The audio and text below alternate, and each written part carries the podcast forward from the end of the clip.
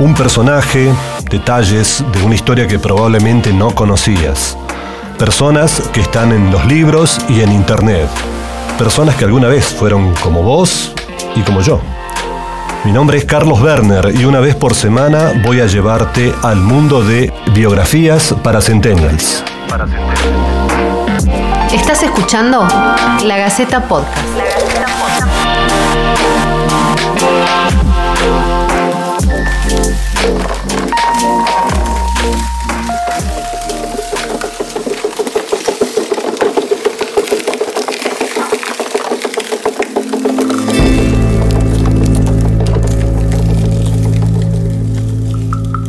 La energía que mostró durante su vida todavía se siente, y con fuerza, en su formidable legado y también en la industria que impulsó. Siendo un religioso, no se limitó solo a su vocación sacerdotal de pastor de almas y evangelizador, sino que se involucró en política, en economía y en cuestiones sociales sensibles. José Eusebio Colombres, el tucumano que reviste carácter de prócer nacional fue, en suma, un hombre de vida austera y sacrificada que se preocupó y se ocupó de los problemas cívicos de su tiempo en tiempos o en años en los que un país se estaba forjando. Fueron 38 los años que dedicó a su gran obra. Tratándose de un hombre de trabajo rudo y tenaz, supo auscultar el porvenir económico tucumano como ciudadano y patricio, se dedicó por entero al servicio nacional. Como sacerdote, fue ilustrado, modesto y sencillo, llegando a ocupar las más altas dignidades de la Iglesia. Hombre clave de la vida pública, cívica, espiritual e industrial de los tucumanos. Fue también un emprendedor que supo sentar las bases de un proceso extendido hoy hasta la producción moderna.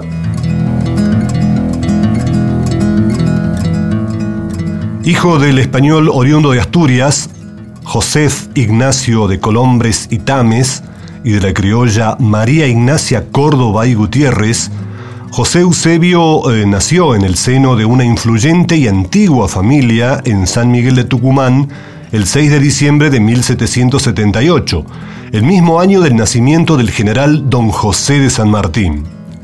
Era el segundo de nueve hermanos, dos de ellos fallecidos en la infancia. Los que tuvieron descendencia fueron tres, Santiago, Francisco y Ambrosio. La casa paterna de Colombres estaba en la hoy esquina sureste de calles San Martín y Virgen de la Merced. Allí nació él y sus hermanos. Allí también se criaron. El padre, al tiempo de desempeñar cargos en el cabildo y de dedicarse al comercio, era un hombre muy religioso, al punto que incluso se desempeñaba como mayordomo de la iglesia matriz, cargo de alta distinción. Por ello, no fue descomunal que dos de sus hijos, José Eusebio y Agustín, se dedicaran al sacerdocio. No existen datos sobre la primera educación que recibió el prócer. Sí se sabe que se convirtió pronto en clérigo en agosto de 1803 y posteriormente se recibió de doctor en leyes con título de la Universidad de San Carlos, en Córdoba. Su primer destino fue la parroquia de Piedra Blanca, en Catamarca. Producida la Revolución de Mayo, Colombres abrazó decididamente su causa. Al convocarse el Congreso de Tucumán en 1816, Catamarca lo eligió diputado junto con Manuel Antonio Acevedo. Así, la firma de Colombres consta al pie de la histórica acta del 9 de julio. Meses más tarde renunció a la banca y se concentró en las tareas eclesiásticas. Esto al mismo tiempo que perseguía la idea de que en Tucumán se volviera a plantar caña y que se fabricara azúcar como lo habían hecho los jesuitas. Rescata Carlos Páez de la Torre, en una nota publicada en la Gaceta, el testimonio de un añoso vecino de la ciudad, Antonio Güede, el cual fue publicada en El Orden el 26 de agosto de 1884. El texto indica que a comienzos del siglo XIX, de vez en cuando alguien plantaba caña en Tucumán, pero no se elaboraba azúcar. Güede contó que en 1808 don Juan Valladares plantó canutos traídos de Brasil en los chañaritos, pero al cabo de dos años se secaron, sin duda por falta de competencia en su cultura, según el testimonio. No se sabe con precisión la fecha en que Colombres inició sus ensayos ni el lugar de donde trajo las primeras cañas para semilla.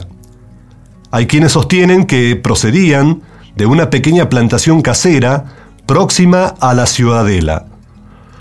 Otros apuntan que venían de Orán, en Salta, o de Perú, o de Chile, o de Bolivia. Se sostiene inclusive que las primeras plantaciones fueron hechas por Colombres en su curato de Catamarca, y que luego las ensayó en la finca tranqueña de La Higuera, que era una propiedad de su hermano Francisco. Guede asegura que el primer operario con que contó Colombres fue el cruceño José Antonio Suárez, residente en Orán, a quien definió como inteligente para su cultivo y plantío, y que luego pidió a Fernández Cornejo, dueño del ingenio de Campo Santo en Salta, alguien competente para la elaboración de azúcar, mieles y chancacas. Le enviaron entonces a un tal maestro Carrizo, quien trabajó las primeras azúcares, mieles, etc., que conoció el país. Lo concreto es que, sostiene Páez de la Torre, en 1821 Colombres ya tenía una plantación en su finca del actual Parque 9 de Julio. Allí cosechó cañas, les extrajo el jugo en un precario trapiche de madera de quebracho colorado, movido por bueyes, y fabricó azúcar tras un rudimentario proceso de filtración de melazas en sucesivos recipientes de barrio cocido. La cuba donde caían los jugos de la caña era de Pacará. Natividad Medina Toledo, en aporte a la historia de la industria azucarera en Tucumán, aportó mayores detalles de la producción. En el escrito sostiene, Molía la caña para extraer el jugo, al que luego lo cocía y le daba en malos fondos de hierro fundido colocados en hornos. Para esto gastaba gran cantidad de leña, depuraba luego los caldos con potasa y purificaba el azúcar en tres o cuatro partes por medio de la superposición de barro de tierra arcillosa. Primeramente fabricó miel, tabletas y chancacas, iniciando muy poco después la elaboración de azúcar y de aguardiente. El cultivo empezó rápidamente a divulgarse entre la población, lo que trajo beneficios notorios.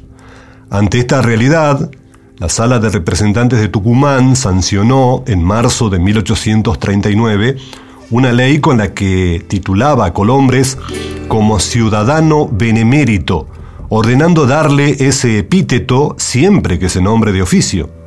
Además, la norma eximía su plantación del pago del diezmo durante 20 años. Era un proyecto del diputado Salustiano Zavalía y fue girado a la Comisión de Hacienda de la Sala de Representantes para que dictaminase al respecto. En los considerandos, la Sala expresaba, Premiar el importante servicio que ha hecho a su patria el ciudadano doctor don José Colombres, aclimatando la caña de azúcar, propagando su cultivo y dando el primer ejemplo de elaborar esta y el aguardiente de la misma especie, con lo que ha vencido una preocupación arraigada y perniciosa, demostrando con la experiencia que la tierra de Tucumán es apta para estos productos y creando una industria pingüe que aumenta notable y progresivamente la riqueza pública. Los caudillos federales a partir de la década del 20 se afianzaron en todo el país, por lo que tenían un poder absoluto sobre sus territorios. Defendían a su modo, con salvajismo, las regiones más postergadas frente a la hegemonía de la poderosa Buenos Aires. Rosas, Quiroga y López dominarían por esos años la Confederación. Colombres era unitario por convencimiento, aunque federal porque bregaba por la voluntad de las provincias. Por décadas debió enfrentar con la pluma y la oratoria esta situación. Asumió así todos los peligros que ello implicaba, como era luchar contra la detentación del poder económico y militar, constitutivos del caudillismo. Cuando Facundo Quiroga iba a invadir San Miguel de Tucumán, Colombres fue escogido por el gobernador de la provincia para obtener del general Arauz de la Madrid que no se alejara con su tropa para defensa, y obtuvo lo que se propuso. En efecto, después de la batalla de Ciudadela, el 4 de noviembre de 1831, ni la persona ni sus cañaverales sufrieron detrimento alguno, aunque hubo otras consecuencias. El hecho fue tomado por Domingo Faustino Sarmiento, que en su libro Facundo escribió, En Tucumán, Salta y Jujuy quedaba, por la invasión de Quiroga, interrumpido debilitado un gran movimiento industrial y progresivo en nada inferior al de Mendoza. El doctor Colombres, a quien Facundo cargaba prisiones, había fomentado el cultivo de la caña de azúcar, a que tanto se presta el clima, no dándose por satisfecho de su obra hasta que diez grandes ingenios estuvieron en movimiento. Costear plantas de La Habana, mandar agentes a los ingenios de Brasil para estudiar los procedimientos y aparejos, destilar las melazas, todo se había realizado con ardor y suceso, cuando Facundo echó sus caballadas en los cañaverales y desmontó gran parte de los nacientes ingenios. En 1840 Colombres se adhirió a la Liga del Norte contra Rosas y fue ministro de gobierno de Bernabé Piedrabuena. Al ser derrotada la Liga en la batalla de Famaillá de 1841, debió exiliarse en Bolivia donde pasó difíciles años de pobreza y privaciones. Hasta 1852 permaneció en Tupiza, Potosí, Bolivia. Entre tanto, los oficiales rosistas embargaron sus bienes de Tucumán. Describían la propiedad como una chacra con una cuadra de frente y su fondo desde la calle de Ronda hasta la quinta del finado Serafín Sorol, con una casa del Altos de ocho habitaciones. Luego se embargó la quinta del frente, donde había como 300 naranjos plantados, un rancho de paja en mal estado, dos tablones de caña de una cuadra poco más o menos en mal estado. Según el acta de embargo, la casa de Altos estaba en esos momentos ocupada por una partida de soldados federales al mando del sargento Olivera. En 1845 pudo regresar a Tucumán, Colombres. Se le restituyó entonces su cargo de cura rector, al que sumó por disposición del vicario capitular la vicaría foránea. En 1846 fue nombrado visitador en Tucumán y Catamarca. Luego debió trasladarse a Salta como canónigo magistral y vicario apostólico. Desde su nueva condición impulsó la creación de una nueva catedral en la provincia norteña. Mientras desempeñaba esos cargos, el gobierno de la Confederación Argentina, a cargo de Justo José de Urquiza, lo propuso a la Santa Sede para obispo de Salta, cargo que estaba vacante desde 1830. El Papa Pío IX lo designó en tal carácter el 23 de diciembre de 1858. Pero las bulas que contenían la decisión nunca llegaron a sus manos por las dificultades de la distancia. A tan solo dos meses de haber asumido en la diócesis salteña, el prócer falleció. Sus últimos días no fueron sencillos. Por su avanzada edad, ya sufría de sordera y ceguera. Además, su nombramiento como obispo en Salta le había traído no pocos problemas, causándole serios disgustos, lo que debió enfrentar con su característica energía. José Colombre falleció en Tucumán el viernes 11 de febrero de 1859, cerca de las 13. Era el último sobreviviente de los congresales de 1816. Se fue sin saber que había sido elevado a la dignidad episcopal. El hecho ocurrió en la casa ubicada en 24 de septiembre 565 que pertenecía a doña Tadea Lurralde, casada con el hermano del obispo que se llamaba Santiago Colombres. Hoy ese edificio alberga al Museo Folclórico. El gobernador Marcos Paz decretó que sería inhumado en la iglesia matriz, la actual catedral, y que asistiría al entierro una división de las tres armas para rendirle los honores que corresponden al elevado carácter que investía. Sus restos descansan en una urna ubicada en la pared de la nave izquierda. En su momento, se le tributaron honrosas exequias fúnebres, pronunciando una sentida oración el doctor Salustiano Zavalía. Con Colombres acaba de entrar en el sepulcro aquel Congreso ilustre que sancionó la independencia. Él era como el postrer linde de aquella generación de gigantes. No solo el patriotismo ennobleció su corazón, sino también la caridad cristiana, la pureza de costumbres y el celo por el progreso de su tierra. El suyo fue un gran servicio rendido a su patria con la introducción y propagación de la valiosa industria del azúcar en esta provincia. Tiene el mérito de haber fundado, el primero, una hacienda de azúcar formal con todos los productos que le son propios. Exhorto a sus conciudadanos a imitarlo, distribuyendo gratuitamente la semilla, no hubiera procedido así un espectacular egoísta, es que Colombres es en Tucumán el vencedor de la miseria.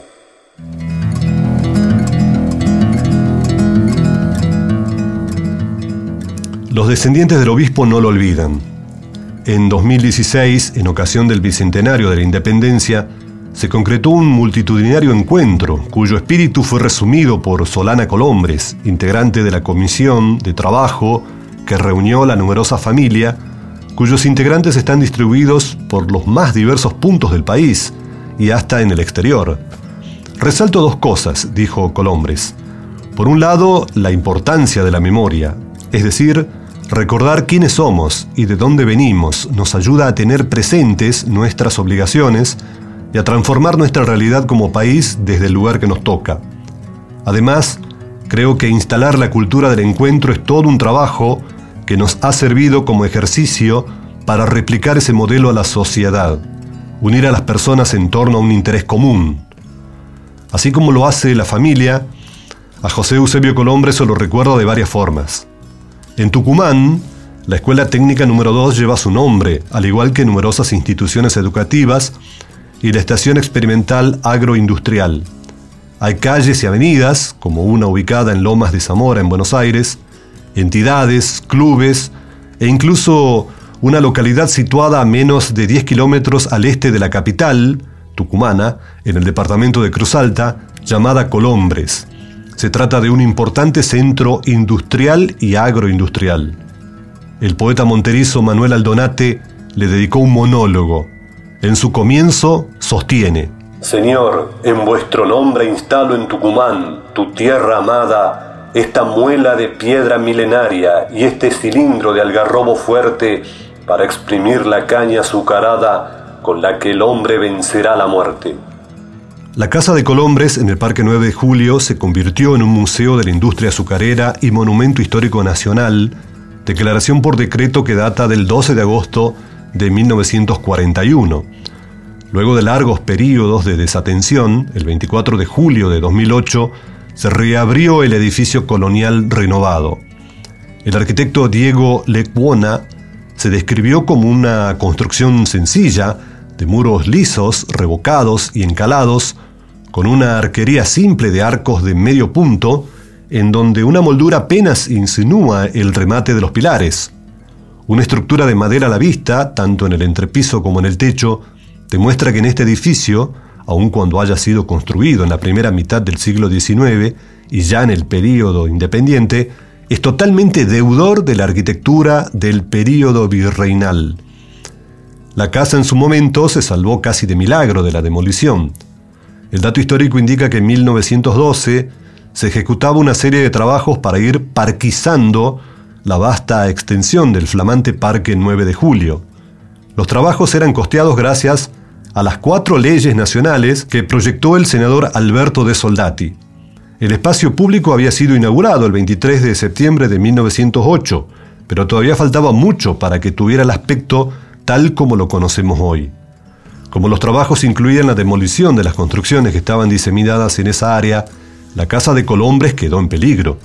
Nadie en ese entonces parecía tomar conciencia del valor de las casas antiguas, por históricas que fueran. Por caso, en 1904 se había demolido la Casa de la Independencia y en 1908 se abatió el cabildo para reemplazarlo por la Casa de Gobierno.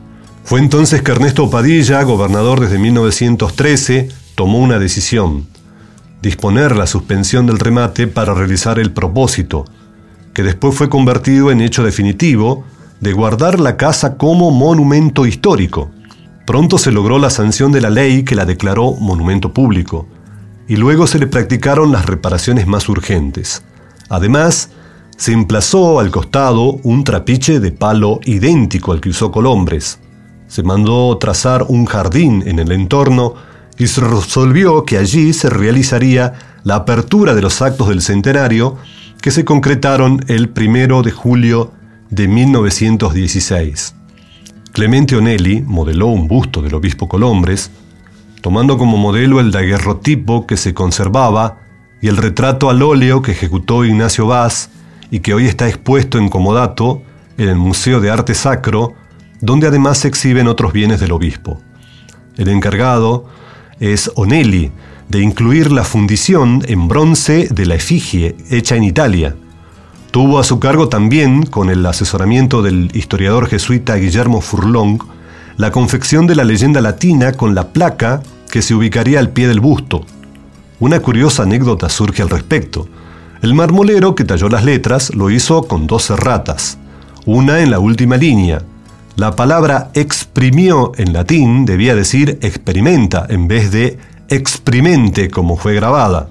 De eso solo se dieron cuenta los muy pocos que sabían latín, pero la más notoria fue la pifia en la fecha.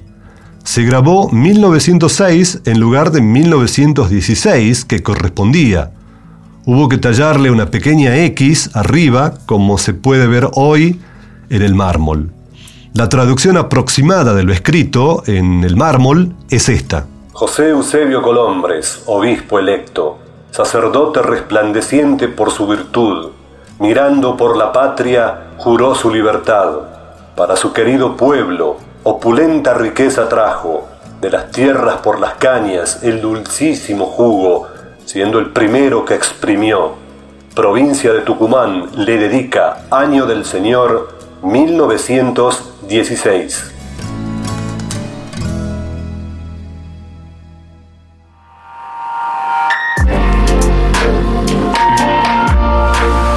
Así pasó un nuevo capítulo de Biografías para Centennials, un podcast de la Gaceta que te cuenta vida y obra de tucumanos que se proyectaron al mundo. Gracias por escucharnos.